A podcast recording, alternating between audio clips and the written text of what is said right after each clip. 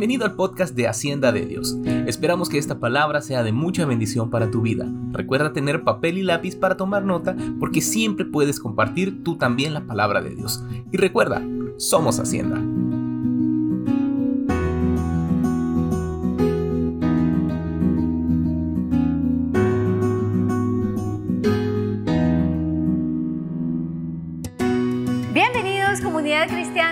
De Dios. Gracias por estar con nosotros en esta nueva transmisión.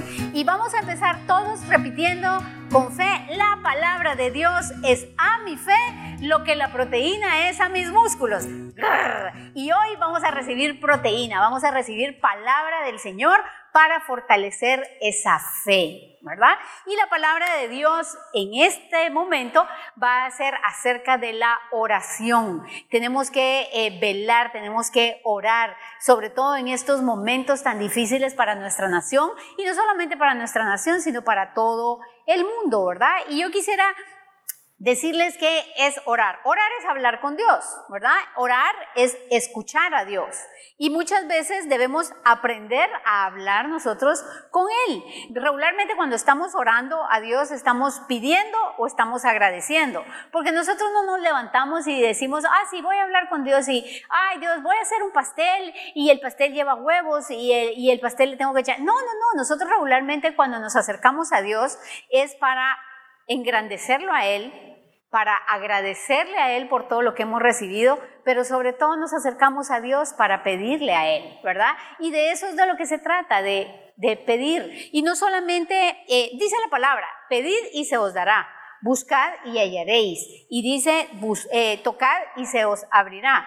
Pero cuando lo buscamos, cuando pedimos a Dios, es una cosa. Y otra cosa muy diferente es que también podemos pedir auxilio, podemos pedir oportunidades, podemos pedir perdón, no solamente a Dios, sino nosotros también debemos hacerlo a la gente. Estamos pidiéndole a Dios por algo, pero también debemos pedirle al que nosotros creemos que en algún momento nos puede ayudar o se beneficia con que nosotros estemos pidiendo. Dice, tocar y se os abrirá. Nosotros tocamos las puertas del cielo para recibir esa bendición de parte de Dios, pero también debemos tocar puertas terrenales para que nos sean abiertas y a través de ellas recibir la bendición de Dios, ¿verdad? Y cuando decimos buscar y hallaréis, podemos buscar en el reino de los cielos, podemos buscar al Señor, pero también debemos ser diligentes y buscar aquí en la tierra, ¿verdad? Entonces no solamente nos debemos limitar a orar, a pedirle al Señor, sino también tenemos que aplicar esas cosas aquí en la tierra. Nosotros debemos pedir a quien nosotros creemos, o sea, voy a pedir un, voy a ir a solicitar un empleo, voy a pedir perdón a mi pareja por, porque anoche tuvimos alguna discrepancia, voy a pedir eh, un aumento de sueldo, o voy a, claro, eh, como dice el dicho, a Dios orando, pero con el mazo dando, ¿verdad? Tenemos que tener acción nosotros también, ¿verdad? Dice eh, un refrán muy, em, muy nacional, el que no llora, no mama. Y yo les quiero contar algo. Cuando mi, cuando mi primer nieto era, era bebito, yo le decía a mi hija que se sintiera dichosa porque era un niño que no, eh, no lloraba era un niño que no demandaba tanto, era un niño súper tranquilo. Y una vez alguien de la iglesia que lo conoció dijo,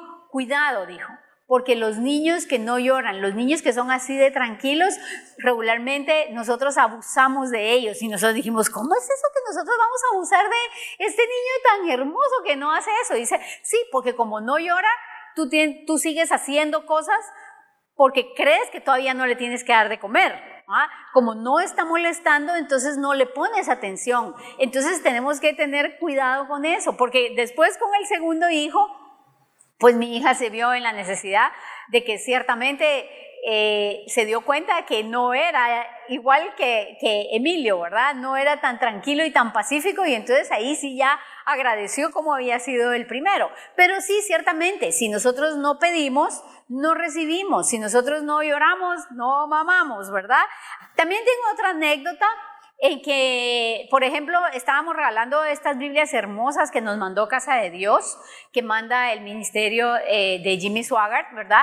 y el pastor estaba anunciando que era para los líderes activos, los líderes que estaban trabajando en la visión y que eran unas Biblias hermosas que habían venido, Biblias de estudio. Y entonces, cuando termina él de, de dar ese anuncio en un discipulado, recibe una llamada de alguien que no era líder, que no estaba eh, metido en la visión, que, que casi nunca llega a la iglesia. Le dijo, pastor, disculpe, usted me podría regalar una de esas Biblias. ¿Y qué le decís a la gente, verdad? Entonces, ahí es un ejemplo eh, de que cuando a ti te piden y tú das, y cómo Dios no nos va a dar cuando nosotros le pedimos a Él. Si nosotros siendo malos padres, dice, sabemos dar buenas dádivas a nuestros hijos, cuanto más nuestro Padre que está en los cielos, ¿verdad? Y yo quisiera que me acompañaras ahora a Marcos capítulo 14, 32 al 28. Y dice, vinieron pues a un lugar que se llama Getsemaní y dijo a sus discípulos, sentaos aquí entre tanto que yo oro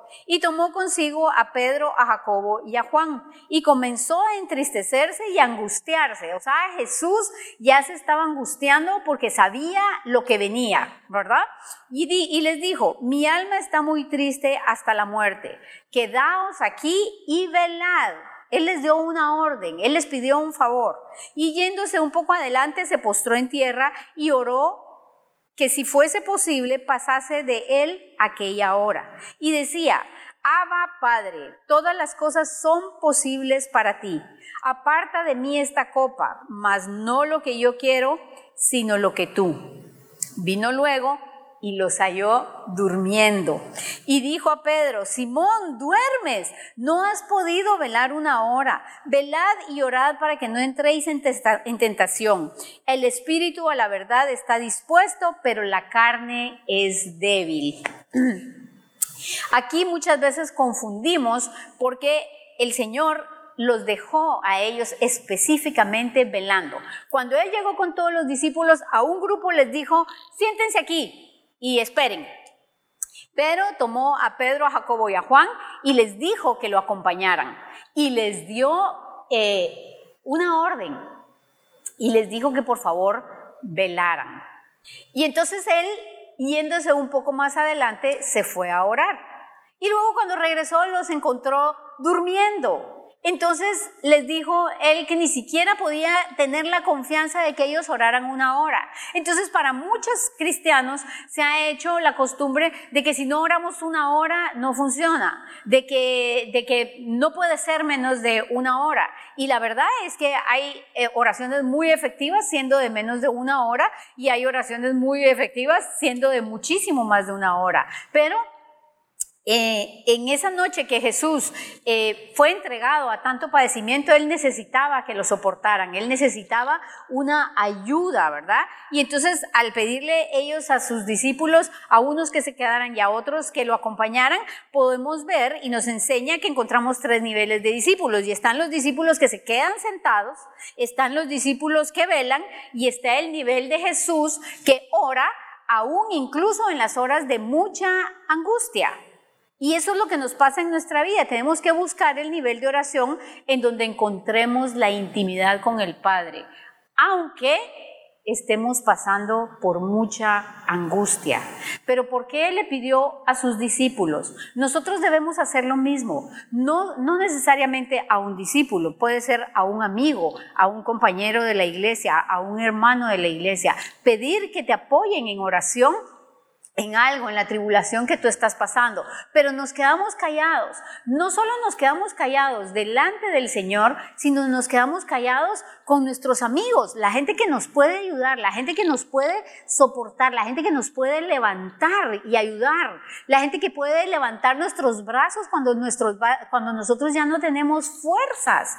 Pero nosotros tenemos que aprender a pedir auxilio. Nosotros tenemos que aprender a que hay alguien que está dispuesto a orar nosotros. Nosotros tenemos un grupo de oración de intercesión todos los días eh, a las 6 de la mañana y a las 9 de la noche. Oramos e intercedemos principalmente por esta situación del COVID-19.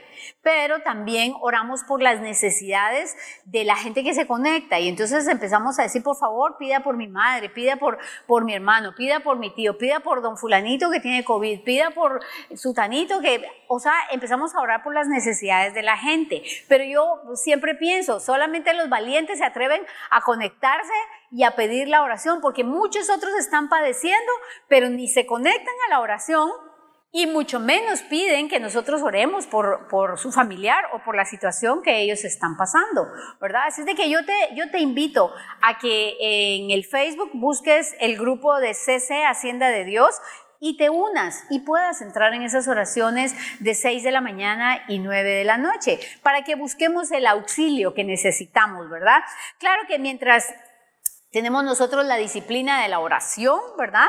Tenemos que demostrar resultados positivos que vamos a ver en nuestra vida, ¿verdad? Pero no depende del tiempo, no depende de que si dedicamos una hora, no depende de que si dedicamos dos o dedicamos tres. Lo que debemos es conectarnos íntimamente con el Señor, así fuera cinco minutos, así fuera diez minutos o la hora, ¿verdad? Hablarle, escucharle, adorarlo. Y verás que cuando tú empiezas adorándolo a Él, que cuando tú empiezas tratando de escuchar lo que Él tiene que decirte, y cuando tú empiezas a derramar tu alma y empiezas a hablar con Él, a veces no te alcanza una hora, ¿verdad? A veces una hora es muy poco, pero por eso tenemos que buscar esos momentos en que nosotros podemos estar a solas con Él, ¿verdad? No es cuestión de cuánto tiempo aguanto, ¿verdad? Es, es cuestión de encontrar la intimidad, ¿verdad? Porque Él renueva nuestras fuerzas y nos da paz, ¿verdad? Pero también hay unas llamadas de emergencia, también hay un 911 que uno le puede hacer al Señor, ¿verdad? Y en, en Mateo 14:30 tenemos un ejemplo de esto y dice, pero al ver el fuerte viento, tuvo miedo y comenzando a hundirse dio voces diciendo, Señor, sálvame. Esa es la oración del SOS, ¿verdad?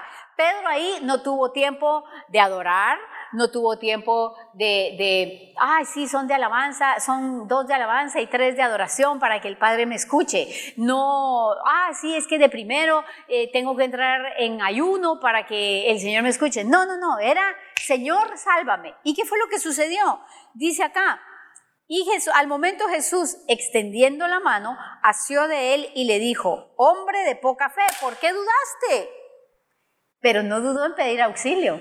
¿Verdad?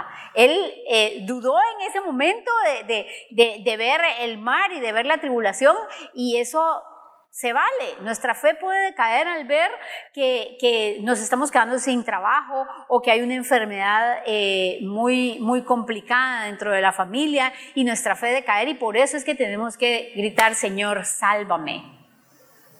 Y podemos pedir ayuda, podemos pedir auxilio a los que están a nuestro alrededor, porque nuestra fe está tambaleando, nuestra fe se está moviendo en esas aguas tumultuosas que hay a nuestro alrededor, ¿verdad?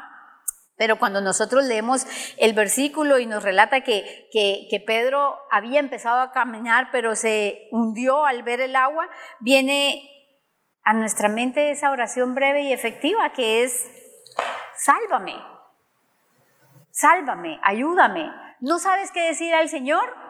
Sé breve, sé corto, pero órale con fe. Y si, y, si tú realmente no sabes qué decir más que, Señor, sálvame, pues pide auxilio a alguien más también, para que te pongamos en oración, para que te llevemos en nuestras oraciones, ¿verdad? Si se hace más larga la oración de Pedro en ese momento, seguramente hubiera dicho, Señor, y se hubiera ahogado. ¿Verdad? Si él hubiera empezado con, con alabanza o plegarias largas, ¿verdad? Eh, simplemente clamó y obtuvo la respuesta, ¿verdad? Así es de que ante una situación desesperada, nuestro Señor nos escucha. Como por ejemplo que tú vas en la carretera y miras que un carro viene contra ti y no tienes otra cosa más que decir, la sangre de Cristo me cubra. Porque si empiezas con la alabanza, la adoración, seguramente te va a aplanar ese camión, ¿verdad? Y muchas veces el Señor nos escucha y nos libra de todo, eh, de todo mal, ¿verdad? Así es de que debemos aprender a ser flexibles y no ahogar la comunicación con Dios con tantos protocolos. Ahí dice como dicen, ni tanto que queme al santo, ni tampoco que no lo alumbre. O sea, una cosa es tener una oración de emergencia y otra es el, el, el meternos a solas nosotros con Él, ¿verdad? El, buscarlo a solas sin tanto protocolo, ¿verdad? Procuremos buscar los principios básicos, procuremos aprenderle, a hablar y a escucharlo a Él siempre, ¿verdad? Confiado en que Él nos escuchará. Hay oraciones de emergencia, pero también están aquellas enriquecedoras que podemos hacer a puerta cerrada en un tiempo apartado con el Señor, ¿verdad? Así es de que él nos forma en, los, en, lo secreto y nos bendice en público. Y vamos a ir ahora a Lucas 18, 1, 8, en donde también nos relata y dice, también le refirió Jesús una parábola sobre la necesidad de orar siempre y no desmayar. Debemos orar siempre, necesitamos orar siempre, necesitamos orar todos los días, no solamente cuando tenemos necesidad, necesitamos orar siempre. Dice, y no desmayar diciendo, había en una ciudad un juez que ni temía a Dios ni respetaba al hombre. Había también en aquella ciudad una viuda, la cual venía a él diciendo, hazme justicia de mi adversario. Y él no quiso por algún tiempo este juez no quería hacer justicia con ella, ¿verdad?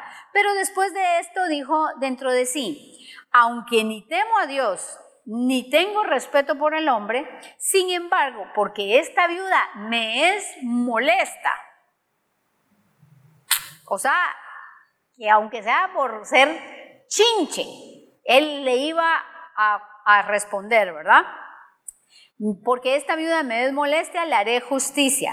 No sea que viniendo de continuo me agote la paciencia. O sea, digo, ah, ya, mejor le voy a hacer caso porque ya me tiene loco y no vaya haciendo que un día esto me agote la paciencia y se me salga otra cosa por ahí, ¿verdad? Y entonces dice, y dijo el Señor, oíd lo que dijo el juez injusto. ¿Y acaso Dios ¿No hará justicia a sus escogidos que claman a Él día y noche? ¿Se tardará en responderles? Os digo que pronto les hará justicia, pero cuando venga el Hijo del Hombre, ¿hallará fe en la tierra? O sea, aquí tenemos a este juez, ¿verdad? Que escuchaba que venía esta mujer y clamaba a él para que le hicieran justicia. Y entonces él dijo, bueno, ya mejor le hago caso porque eh, un día esto me va a agarrar en curva ¿ah? y ya, ya me va a poner loco. Si él, si este juez, siendo malo, siendo injusto, escuchó el clamor de la, de la mujer, ¿cuánto más Dios cuando nosotros nos acercamos con fe? Y nosotros tenemos eh, eh, en la iglesia un, dicho que es la santa terquedad, que nosotros pedimos y pedimos y pedimos y pedimos hasta lograr lo que nosotros queremos. Como muchas veces lo hemos dicho que sucede con nuestros hijos. Tú prométele un helado a tu hijo y segurito él te lo va a recordar y te lo va a recordar y te lo va a recordar y te lo va a recordar hasta que le compres el helado haya frío, haya calor, esté enfermo, tenga tos, em, no hayan helados alrededor de tu casa y tengas que salir y tomar tu vehículo, ir a comprar el helado, yo no sé a dónde, pero le vas a conseguir el helado. Y si nosotros siendo malos sabemos dar buenas dádivas a nuestros hijos, cuánto más nuestro Padre que está en los cielos. Entonces, esto es un ejemplo también, ¿verdad? De que hay que orar porque es una necesidad de todos los días, ya que buscamos justicia al clamarle a Él día a día, día y noche. Además, hay que hacerlo con fe porque hay quienes hacen de la oración una apuesta. Y, al final de la, oración dicen, pero que se haga tu voluntad. ¿Por qué? Porque nos da vergüenza el, el, que esta oración se vaya a cumplir o no se vaya a cumplir. Entonces no quedó en mí, quedó en Dios, ¿verdad? Entonces no es así como debemos eh, quedar, eh, orar al Señor, ¿verdad? Debemos de orar con autoridad, pidiendo específicamente lo que nosotros deseamos, suceda o no suceda. Que la voluntad de Dios se haga en nuestra vida, ¿verdad? Proverbios 15, 8. Proverbios 15:8 dice, el sacrificio de los impíos es abominación a Jehová. Pero miren esto, mas la oración de los rectos es Su gozo. Nosotros pedimos a Dios paz, alegría, tranquilidad, serenidad. Nosotros le pedimos a Dios cuántas cosas, pedimos lo que necesitamos y pedimos nuestros gustos, ¿verdad? Pero la verdad, Él se goza en nuestra oración cuando nosotros lo hacemos con un corazón humilde, con un corazón recto, con un corazón lleno de fe. Yo cuando leí este versículo más la oración de los rectos es su gozo. O sea, cada noche que, que yo entro en mi aposento a tener un momento de comunicación con Dios, él se goza de ese momento. Entonces imagínate qué rico, porque nosotros muchas veces creemos, y, mucha gente me lo ha dicho, es que, es que yo no quiero molestar a Dios con esto. ¿Cómo no vamos a molestar a Dios con una necesidad que nosotros tenemos? Si Él es nuestro Padre, Él es el que puede cumplirnos esos deseos, esos anhelos, Él es el que puede sanar, Él es el que puede proveer. No lo estás molestando. En este verso dice, la oración de los rectos es su gozo. ¿Por qué? Porque eso quiere decir fe, porque eso quiere decir que estamos creyendo en Él, estamos creyendo que Él es el único que nos puede sacar del pozo de la desesperación. Cuando nosotros oramos con fe, estamos trayendo gozo al Señor, ¿verdad?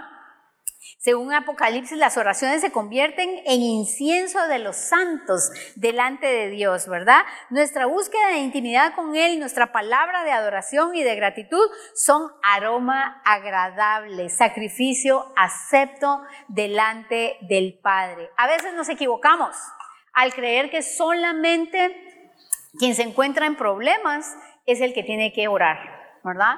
Y eso es totalmente falso porque nosotros debemos orar también porque nos encontramos bien, porque tenemos salud, porque tenemos bienestar, porque hay pan en nuestra mesa. Nosotros debemos orar siempre. Nosotros muchas veces criticamos las oraciones de alguien que se está atreviendo a pedir porque por una sanidad de un enfermo, pero criticamos de pronto al que se está atreviendo a pedir porque quiere porque quiere más de lo que tiene, ¿verdad?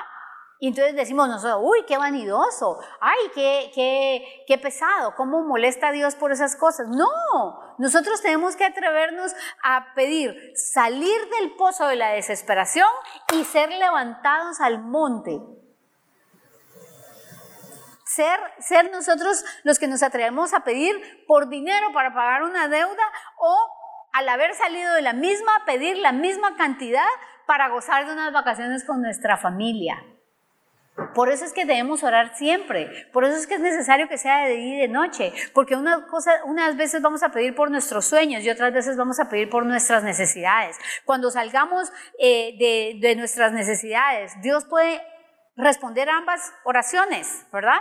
El problema es que usamos la oración solamente para salir del problema, pero no usamos la oración para entrar en la prosperidad que Él desea darnos a cada uno de nosotros, ¿verdad? Nuestra oración, nuestra obediencia nos sacó del pozo. Atrevámonos a pedir de más, ¿verdad? Atrevámonos a pedir gustos. Yo siempre digo, yo soy una consentida del Señor, porque muchas veces la, petición aún está en mi corazón. Todavía no la he dicho con mi boca y el Señor me la está cumpliendo.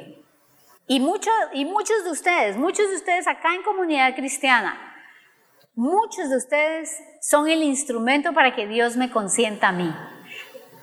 Con un regalito, con un detalle, con una tarjetita, con un chocolatito, con un, con un dulcito que ponen en mi mano, ustedes no saben lo que están haciendo. En ese momento yo estaba pidiéndole al Señor, o en ese momento yo estaba anhelando en mi corazón. Eh, nosotros contamos con, el pastor un día que, pasamos enfrente de, de, un, de una carreta de pollo y eh, dijimos, ¡ala, qué rico! Pero tanta gente que hay ahí. Cuando de pronto alguien de ustedes nos alcanza en una moto y, y nos dice, mire, pastor, es que le compré este pollito. ¡Wow! ¿Y qué creen? Era el pollo de esa misma carreta, ¿verdad? Así es de que el Señor puede atender nuestros gustos y por supuesto que atiende también nuestras necesidades. No critiques a quienes piden por sus sueños, ¿verdad? Porque eh, Él está para cumplirnos sueños y para cumplirnos necesidades. Y para terminar, yo quiero eh, llevarlos a este pasaje, a Romanos 8:15, que nos enseña, dice, pues no habéis recibido el espíritu de esclavitud para estar otra vez en temor, sino que habéis recibido el espíritu de adopción por el cual clamamos, Abba Padre. El espíritu mismo da testimonio a nuestro espíritu de que somos hijos de Dios. Y si hijos, también herederos, herederos de Dios y coherederos con Cristo. Si es que padecemos juntamente con Él, para que juntamente con Él seamos glorificados.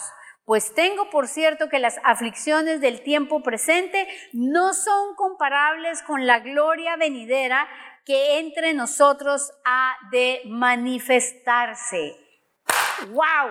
Imagínense, tengo por cierto que las aflicciones de este tiempo, las aflicciones de este tiempo que son COVID, COVID y COVID, ¿qué nos tiene de nuevo acá en las redes sociales? que por estas dos semanas no podemos reunirnos de nuevo en la iglesia. Tenemos que cuidarnos, tenemos que cuidar a los nuestros. Y eso es lo que nos tiene fuera de circulación. No, tenemos que cerrar grupos, tenemos que volver de nuevo a todo lo que es virtual. Pero gracias a Dios, gracias a Dios por la tecnología y porque podemos seguir comunicándonos, eh, entre nosotros a través de nuestras redes sociales, ¿verdad? Pero como hijos, hoy pedimos protección. Como hijos, hoy pedimos en contra del COVID. Como hijos, hoy pedimos de nuevo libertad económica en esta época que se avecina, que puede ser muy difícil de nuevo. Pero tenemos y pedimos salud para los nuestros y también pedimos la provisión. Así es de que aprende a pedir, aprende a pedirle a Dios y aprende a pedir auxilio también con tu prójimo. Estamos para ayudarnos, estamos eh, dispuestos y prestos a hacer lo que esté dentro de nuestras posibilidades por ti. Aprende a abrirte a alguien más, porque alguien más puede ser el instrumento que Dios use para cubrir tus necesidades. Así es de que, que Dios los bendiga. Para mí ha sido un gusto poderme comunicar con ustedes, poder pedirles que pidan. Pidan por nuestra iglesia, pidan por nuestro Izabal, pidan por Guatemala. Los necesitamos. Necesitamos tus oraciones diariamente, de día y de noche. Que Dios los bendiga. Nos vemos la próxima semana.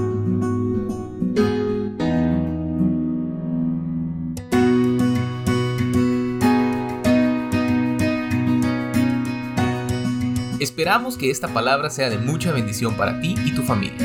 No olvides seguirnos en todas nuestras redes sociales. Que Dios te bendiga. Y recuerda, somos Hacienda.